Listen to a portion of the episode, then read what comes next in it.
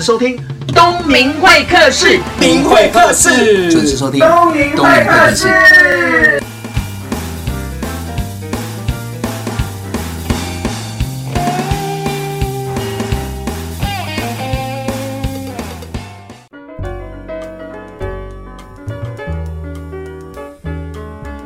各位听众，大家好！您正在收听的是东明会客室，我是主持人王东明。再过几天，九月二十八号是一个特别的日子，大家都知道什么日子吗？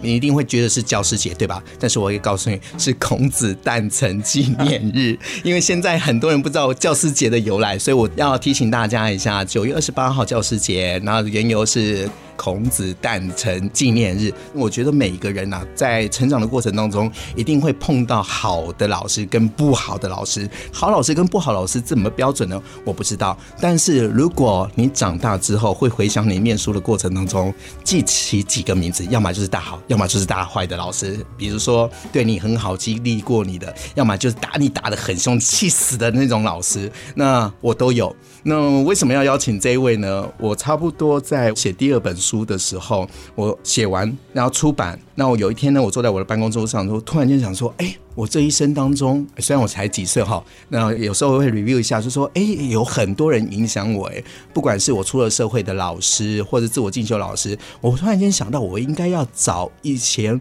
我念书的老师，那我就在我的那个黄色清单就开始写我记得的名字啊，比如说打我很凶的英文老师王文宪呐，然后数学老师啦，甚至我高中老师沈小琪啊，我就一一的写出来，但是我可以告诉大家。真的很难找，我觉得这时候我就要谢谢 Google 大神。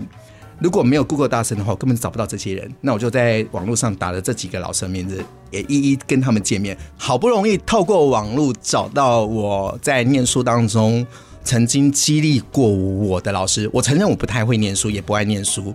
那也因为这个老师的关系，那我的数学分数就开始往上提升。那透过网络找到他。那他现在是桃园大兴高中的校长。那我们欢迎陈坤玉校长。但是我可以叫你老师吗？可以。好，主持人好，各位听众朋友，大家好，我是陈坤玉。你叫我主持人，我好不习惯。好，那我先讲一下啊，因为各位听众，我为了让大家知道说我找到这个老师有多么开心，我先讲一下，因为我透过网络确定是他的时候，怎么确定呢？因为我在看到脸书嘛，那照片，你知道二十年没见，你也不敢说这是不是他，那照片也拍的模模糊糊的，我也不确定。但是我就透过 Google 看到很多的平台，比如说 YouTube。然后就找到这个人。那这个人呢，有一个学术研讨会，那也不是他拍的。那说真的，真的拍的很烂，很像学校拍的，就是一个演讲厅，然后那个校长站在前面，然后人很小，然后他一开口演讲的时候，啊，bingo，就是他，就是他那个特别的腔调。我突然间想起那个二十年前的画面，然后我就写了信给他，然后寄了两本书，然后我们就约见面了。见面那一天在餐厅，我觉得那个画面。好特别哦，二十年，然后恍如隔世。我觉得很高兴，也很荣幸。东明在我们这个毕业离开二十多年之后，竟然用这么神奇的方式找到我啊！他先打电话，然后后来寄书给我，里面还附了一封信，哦，写了这三张还是四张？我想说，哇，这王东明，我记得我有印象，但是他怎么会变成作者？而且还可以一封信写那么多，我就觉得哇，好了不起啊！你对我影响真的很大。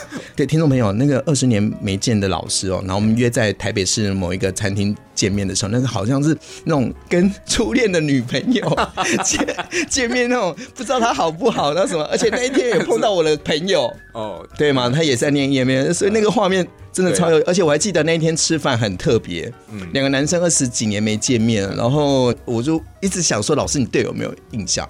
那我永远记得你讲的那段话，有有有有，王东明，我对你有印象，就是那个很可爱矮矮的，我只记得我说很可爱，我记得你说矮矮的。哦，后来你讲那句话，我就马上直接说，校长你现在也没有多高啊。对啊，欸欸、可见我有长高哎、欸。对啊，你长高很多。可是我如果知道你会长高，我也要继续长高，这样我就可以继续说你，嗯嗯嗯。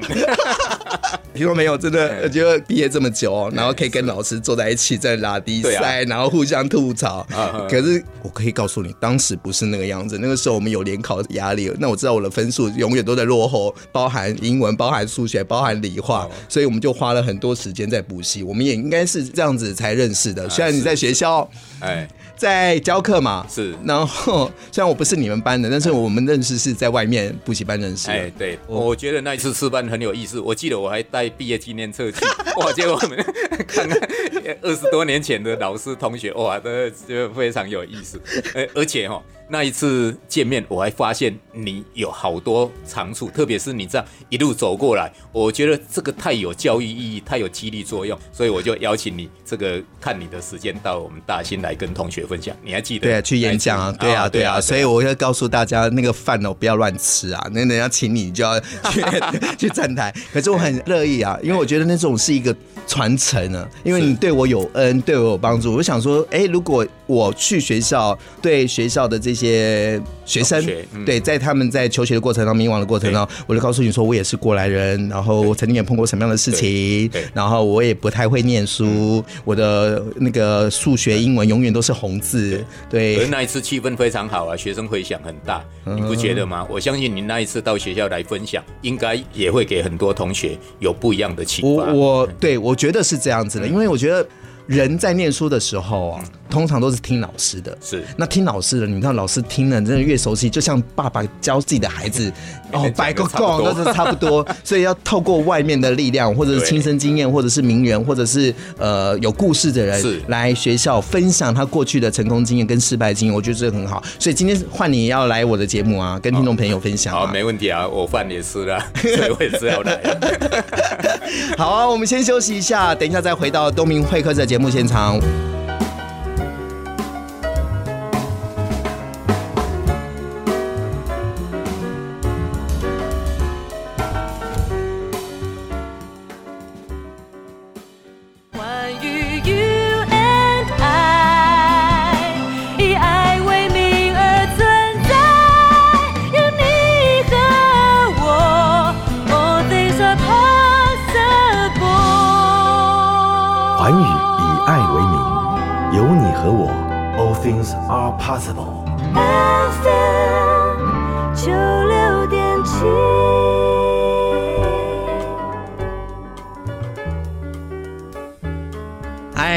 在听到的是东明会客室，我是王东明，我是陈坤玉，陈坤玉是我的老师，他现在是大兴高中的校长。那既然来到这边，那也因为你的特质也很特别的地方，是引导很多的老师，然后带领一些可能比较不太喜欢念书或者是不擅长念书的人，在求学的过程当中能找到自己的天赋还有技能。是的，对吧？那老师要不要分享几个？OK，我觉得这个读书哈，真的有时候不是说当我们。要看到他的时候，他就要显现出来。有些人是比较慢，啊，有些人是习惯于所谓抽象思考、学术性。校长是比较慢，你还看我？那你就知道了。我讲话总要看着。对呀，过去后你就坐我旁边。你这样子突然间那个慢那个字看我。好，听众朋友，我从头到尾都从来没有掩饰过，我不太会念书，我都觉得是不是我笨，是学校老师的问题。对对，这个我承认有一部分是因为有些人或许前面。不喜欢读书，可是后来很有成就。我现在就在看你，嗯、对对，像我们有一个同学，他进高中的时候，他国中七测那个时候他才考九分，英文考九分啊。机测英文满分应该是六十分，他才考九分。可是他进来读了飞机修护，他对于飞机修飞机非常的兴趣，非常狂热，哦，狂热、啊，对，到狂热。可是修飞机，各位知道，我们台湾没有在做飞机的，飞机都是外国人制造的，所以那个手册都是原文的，都是英文的。那他为了搞懂那些东西，他逼自己再去学英文，逼自己痛下苦功啊。结果他后来到。到高二、高三的时候，不但段考都能够考及格，而且后来他也就再继续读科技大学。所以要引起他的兴趣，真的很重要。对，当他觉得有需要，当他觉得想要的时候，他自己去学那种自发性的力量，哦，那个就想挡都挡不住。对，是是挡不住。你叫他去睡觉，他都不睡，就在背英文单词。哎，是是是，因为他觉得那个他很想把它搞懂，所以有时候就是一个。这样是他是反过来耶。因为通常是我们小时候就是要念英文啊、数学啊，然后考托业啊，然后要几分之后再去找其他的。没错没错，他是反过来是找到自己的喜欢兴趣，然后变狂热了。对，修飞机，然后为了要延续。对。这就是说明了很多人他现在读不会或者不喜欢读，是因为他不知道读那个要做什么。嗯，所以我们告诉他，你读了这个以后，你可以什么考上好学校，你可以以后找到好工作。但对他来讲，那个还是很虚无缥缈。这个三十年前都讲这句话，现在还在讲这句话吗？啊，因为这个是真理呀，真理当然是要一直讲啊。啊，我还记得学校有一个同学得到总统总统教育奖啊，是。啊，这个同学他小时候就身世比较坎坷一点，他还没出生，他爸爸就离开了。然后他上小学之前，他妈妈又过世了，就给他外婆带。结果到了国中的时候，最疼他的外婆又过世了啊，所以他变成就是跟着没有血缘的外公一起生活。那他从国中开始，他的生活费就要靠自己打工。来指引，到了高中的时候，生活费跟学费，所有的一切费用都是靠他打工，所以他整个成长的过程相当的不顺利，相当的坎坷。可是到了高中之后，因为他学的是电机科，那接触了电机一些东西，嗯，那个时候他突然发现那个太阳能车的那个比赛，啊，后来他参加了这一种比赛，就很有兴趣，又得了一些奖，啊，后来。他又在机器人的领域，他也觉得说哇非常有趣，然后又参加这一类的比赛，就变成常胜军。那也因此，就是说他对于自己的这种不放弃嗯啊。后来我们推荐他去角逐这个总统教育奖，也很荣幸就得奖。我我记得得到这样的奖项的，呃，总统教育奖，大部分都是身障或者是先天的障碍，对那一种的比较多。这个比较特别的地方是因为他的环境，哎，然后他没有舍弃。但我觉得应该也是要环境啦，遇到对的老师啦。哎，对了，我有看你哦，是是是是，对，哎，谢谢你。哎，那我想他在。当时电机科里面，他的导师跟科主任给他相当多的指导跟鼓励，让他获得了成就感，让他有继续对抗恶劣环境、生活环境的这样的一个勇气。那后来他跟他外公也因为得了这个奖之后，他外公跟他的感情就变得更好，更好。对，人生都是要一些火花，才会知道自己存活的意义哦。是，有时候是算因缘机会吧。可是，可是你知道，现在台湾的环境哦，那个孩子的生活物质啊，资源实在是太多，其实爸妈都很会赚。对。那也因为这样子，让小孩子什么都有的过程当中，嗯、他们的求生的那个能力就一直在减退。嗯、那每天就是滑手机、打电动。对，这个确实是普遍的现象。比较难得的是，还是有一些学生，还是有一些同学，他会。看到别人成功的案例来激励自己，嗯。啊，像最近我们有一个学生，我就觉得蛮感动的。啊，因为前阵子这个齐柏林的看见台湾都很轰动嘛，那这个孩子他也看了这个影片，他也觉得哇，台湾真是 真美，真美啊！啊，可是那是从空中看的。啊，那他又不会骑机车，又不会开车，可是他想实际到台湾去看一看，结果呢，他就想说用走路的方式去，那你知道走路要走多久吗？要走多久？他走了四十二天。嗯，一个多月。那当然他，他我比较好奇是他爸妈支持吗？我听到这样，如果一个高中生未满十八，今年才要升高三，然后说要去环岛用走路的方式，我第一个如果是我的小孩说，当然会 say no 啊，没有错，这才是正常的家长，对对对，正常正常。所以他跟他家长沟通了半年以上，其实他在高一升高二的时候他就想去了。当然他知道说走路要环岛是相当辛苦的，可是他又受那个林立姐，他也看了林立姐的书，那个极地跑步，嗯，他觉得说，嗯，人就应该要挑战自己，就是要在那种艰困的环境里面才能磨练自己这种呃。走了四十二天，对，那他带多少钱？带我看到他的脸书嘛，有些都很偏僻啊。对对，嗯啊、呃，应该是一万九，因为平均一天大概五百块了。他准备的花费包括吃跟住。所以他住一定要尽量节省，所以他住过 seven，住过警察局，嗯，嘿，就是尽量能够不花钱就不花钱啊，没得住的时候就住那种所谓青年旅社，哦，哎，对，要花钱了，要花钱，嗯、但是大概五百块。那他一路上他获得了什么？哇，他每天都有在他脸书，他深深感受到说，台湾真是一个很温暖的社会，因为他几乎每天都遇到有路人说，那个，因为他推着一个菜篮，菜对，啊，上面写高中生徒步环岛。啊、很多人都劝他，哎，上来我载你一程。他就说 不要，不要，不要，不要。我我一上车我就破功了。哎，但是几乎每天都有人这个想要载他。对，啊，也有人说，因为他拒绝之后，就这个去超商买饮料啊来给他说啊，那你不上车，那这个给你。所以他那个菜篮是要装 饮料来。对对对对，装饮料、装面包都有。嗯，他也有很多人请他吃饭，给他鼓励。就是觉得说，我们的年轻人有这样的志气，有这样的勇气，是很了不起。我印象最深刻的是，我从你的脸书上，是你有去台东看他，还买便当过去。啊，对对对，哎，因为、呃、他看到你不是就很感动。我事先有跟他联系，才知道他已经走到台东，走到哪里。对，但是我快到的时候，他不晓得我什么时候会到。嗯、那我你有跟他讲说你会到吗？对，我跟他讲说，我那一天从台北，然后到台东看他。呃、没有，我是到嘉义开会，开会之后，因为我然后顺便去我老家在高雄，我就到高雄住一个晚上啊，之后隔。天早上我就从屏东这样绕过去给他，这样算是专程的啦。对啊，嗯、我也带我太太一起去了。我太太看到他的时候说啊，这如果是我们的孩子哈，我眼泪都快 快掉下来。为什么要掉下来？是感动还是感动？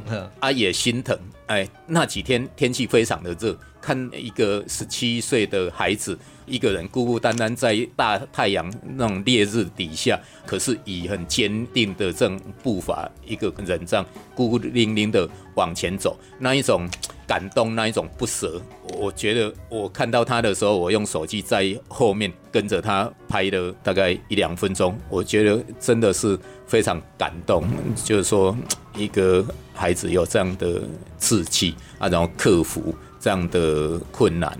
然后用那么少的经费啊，这一趟下来，他也说他收获非常的大，很多的感受都不是在学校或者在平常生活当中可以遇得到。哦，我觉得这个激励我，就是有人真的脱离舒适圈，是，然后去探索，一探索就是四十几天，然后把自己弄到一个可能吃饭住。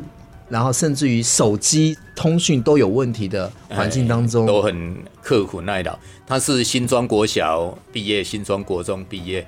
呃，他家里住新庄，所以是从新庄出发。最后一天，我还到新庄国小，嗯，那个做了海报，就是等于说欢迎他历劫归来。哦，我跟新庄国小的老师讲，他们有的人对这个小孩子也有印象，他们也。以这个校友为荣，所以他们好几位主任跟老师在当天啊六点多也是在新庄国小一起欢迎这个吴伯汉同学完成徒步环岛。哇！听众朋友，你有没有发现，其实每个人都有潜力，只是有没有去发挥，找到那个时机点。那我们刚刚听到校长分享的三个故事，一个是那个英文很烂，然后为了要修飞机，然后去搞懂英文，我觉得这个不容易。那第二个就是讲到那个总统教育教育奖的那位同学，我也觉得很厉害，是因为他这样子不服输，然后才有今天的一些成就，也是找到他的兴趣之后开始投入。再来就是这个博汉，你有没有发现我们现在反过来在年轻人身上学习？是啊，不是每个都是烂草莓。对啊，最少我也没有勇气说走了四十几天徒步环岛。对啊，我觉得听到校长分享这三个故事，我们台湾真的有希望。年轻人加油，不要再抱怨了。是，好，我们先休息一下，等一下再回到东明会客这个节目现场。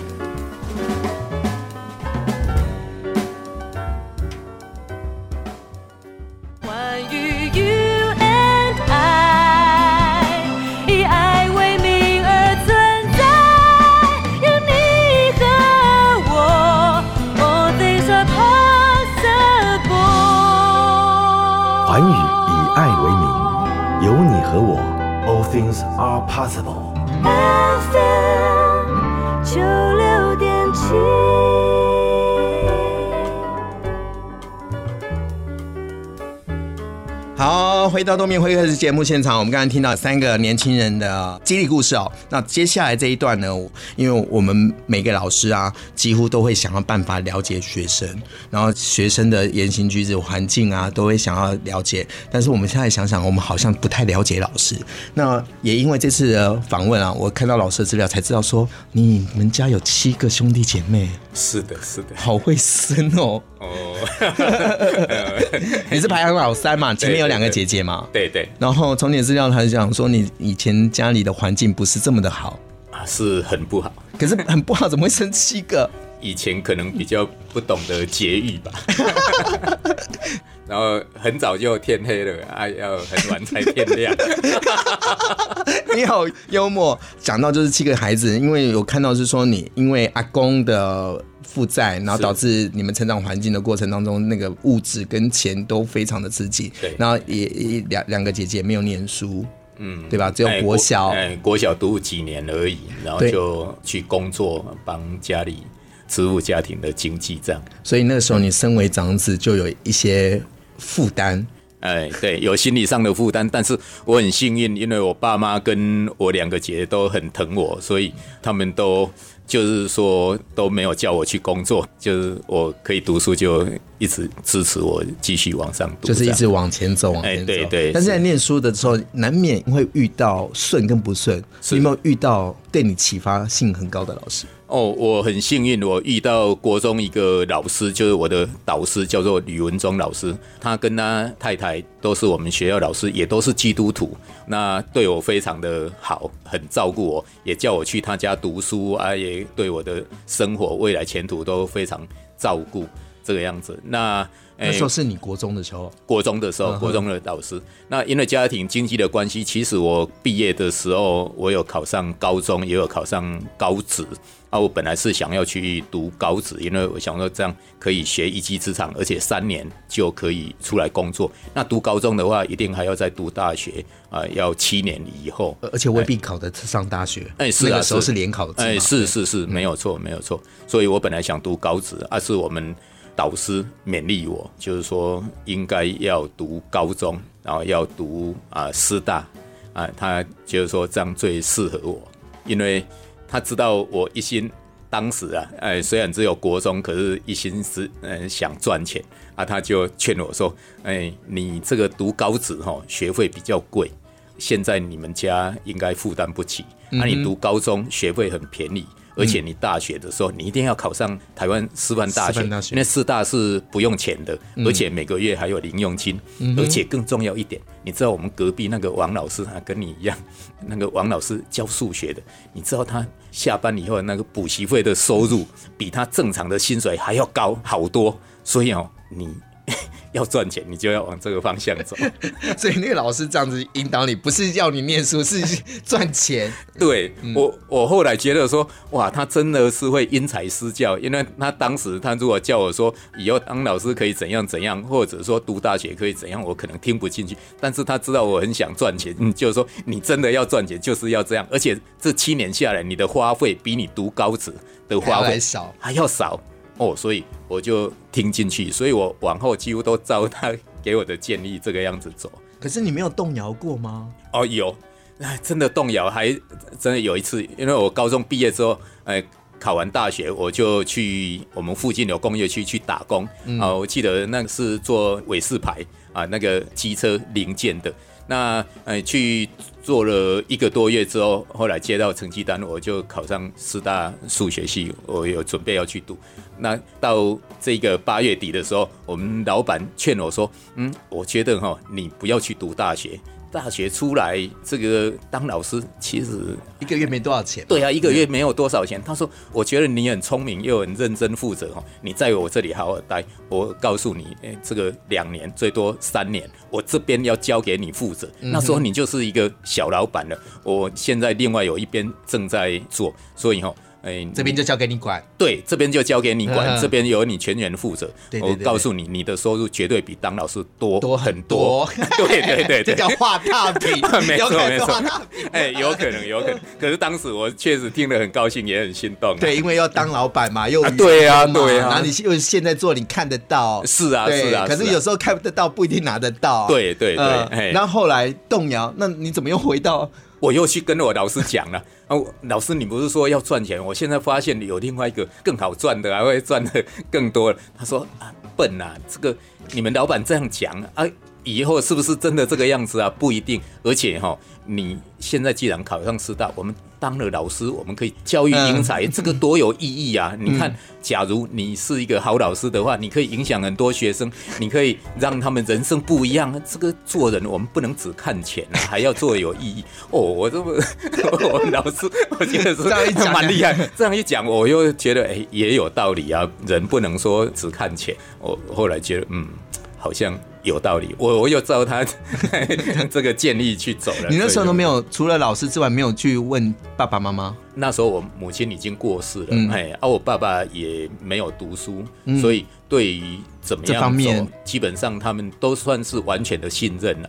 哎，啊，我顶多是告诉他说我想要这个样子，他们就觉得好啊，嗯，也有道理啊，嗯，只要乖就好了，哎，不要去学坏。我把我们老师讲的话跟他讲，他们也我老师说老师有道理啊，对啊，所以可见你看老师多重要，所以就一路这样子变师范大学数学系毕业，哎，啊，那时候是公费，所以毕业之后就分发，就一定有地方去。所以后来，然后就新泰国中。对，我觉得刚教书的老师一定会有热情。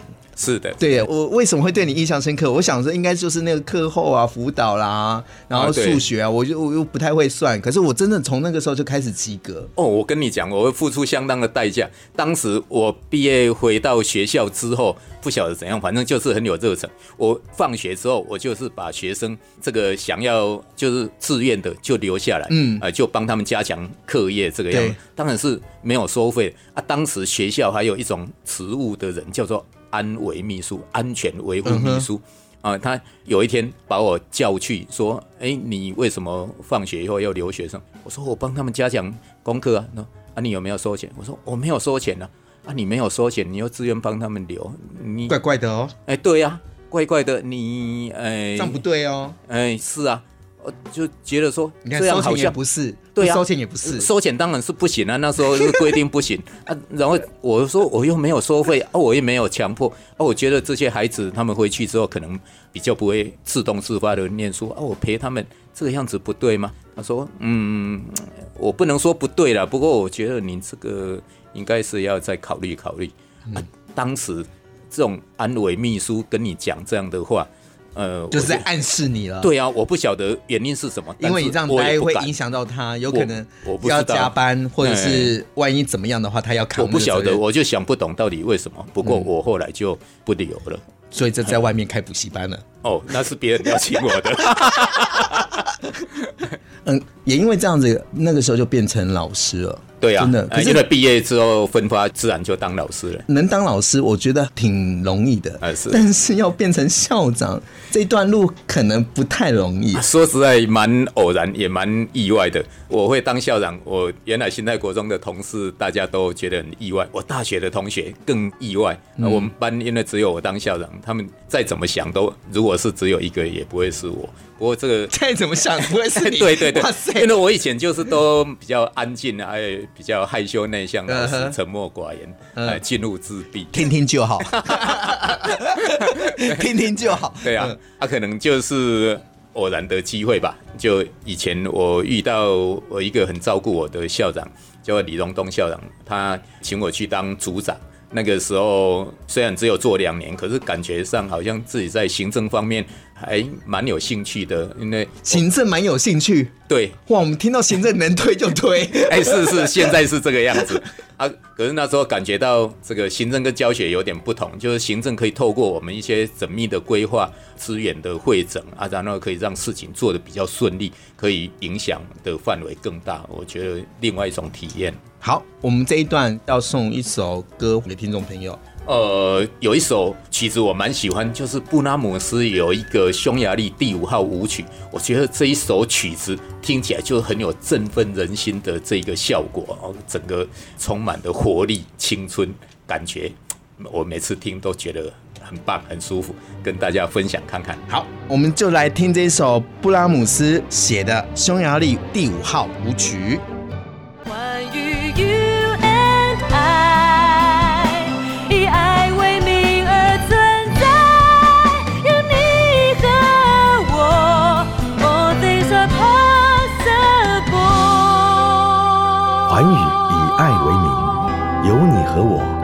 things are possible。FM 九六点七。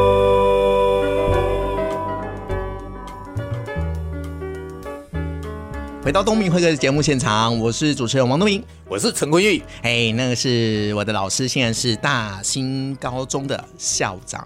那一路上也是很多的贵人相助，我们都是这样子的、啊。哦，没有错，没有错，呃，对吗？嗯、那当一个老师要变成校长，我觉得这是一件很难的事情，绝对不是靠行政吧？嗯，我觉得好像不难。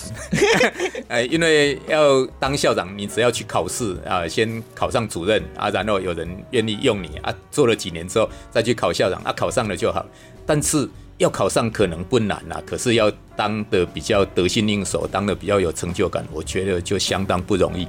这需要很多人的配合。你知道，经营一个学校，要让这个学校有一些成效，有一些表现，绝对不是靠校长一个人，而是靠整个团队，靠老师，甚至还要靠学生。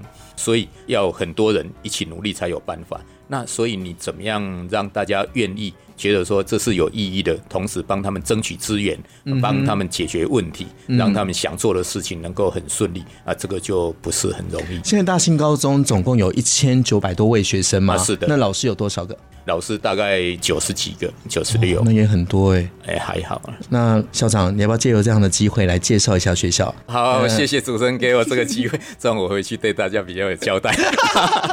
来，大兴高中位置在桃园的呃大园区，啊，就是在桃园国际机场旁边。我们要到机场的时候，到机场的前一个交流道就是大园，下来啊，离市区大概两公里。好，那我们大兴高中主要是以技职为主的职业学校。我们学校总共有八个科，其中除了普通科以外，另外有七个职业类科。嗯啊，像飞机修护啊，像汽车啊，像资讯电机，还有餐饮科啊，时尚造型，另外还有多媒体应用等等的这些科。那这些科都各有他们的特色。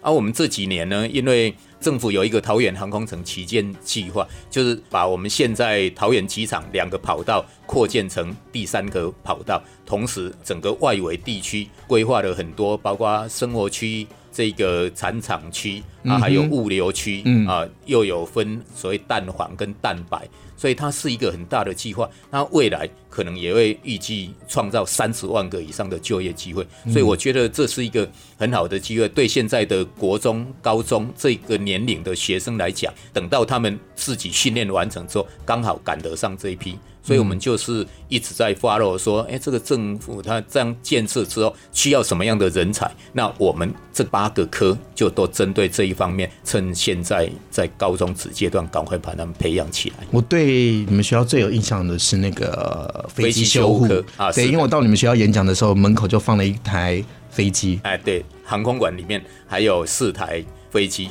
那我们这个飞机修护，因为台北市跟新北市都没有这样的科。所以，我们台北跟新北的学生非常多，不但这个样子，连宜兰往南、新竹啊、台中、嘉义、南投啊，今年还有一个学生是从花莲，还有一个是从金门，他们都自己上网查，然后他们对这一方面非非常有兴趣，非常有兴趣啊。然后，因为我们有两个班用特色招生、职业类科的甄选方式，他们都透过这种方式到我们学校来参加甄选。然后进来我们学校就读，所以啦，各位在学龄的同学们，那或者是现在在收听的家长们，或许说你对你的孩子，或者是说你自己的未来有所迷惘的话，或许学习一技之长也是不错的方式。同时，如果你的一技之长又跟别人不太一样，那就有差异性了。那差异性就有竞争力了。我觉得是说，去找到自己的天赋，找到自己有兴趣的事情，都比自己在教室死念书会考试的都还好。没错没错，这个非常的正确。我们所谓摆对位置就是人才，啊，找到方向就有未来。真的，就像你一直在提倡的，教育不是万人，但是教育可以让生命变得无限可能。是的，是的，对嘛？所以你看，对啊，无限可能啊！你看，你很讶异，是二十年之后，竟然换我坐在录音室来访问你。没有错，没有错，我真的是没有想到。对啊，我们主持人东明老师，我在国中跟现在实在是差很多。我觉得他不再是矮矮的哦，呃，没有，我会记仇的，非常可爱，反应很灵敏。啊，最难得的是说，他对自己这样不断的教育自己，不断要求自己，给自己把握各种机会，这样的成长成功的历程，我觉得对现在的孩子应该是有激励作用。其实我会跟你联络是第一个，我自己现在也是老师，哎，那我就想说，如果说若干年之后，我也受到我的教过的学生，然后告诉我说我的一句话或者什么样一个行为影响他，对，我觉得这是一个很有成就感的事情。是啊，因为教课其实你论价无价。对啊，可是这个就是价值啊。对啊，那我想应该我这样子跟你联络，你应该很开心，非常开心，真的非常开心。对，我们觉得说我们过去做的事情是有意义的，而且看到它开花结果。谢谢你，校长。好，谢谢，谢谢。有机会再来东明会客室。哦，好啊，如如果你愿意再敢邀请，我就敢来。好。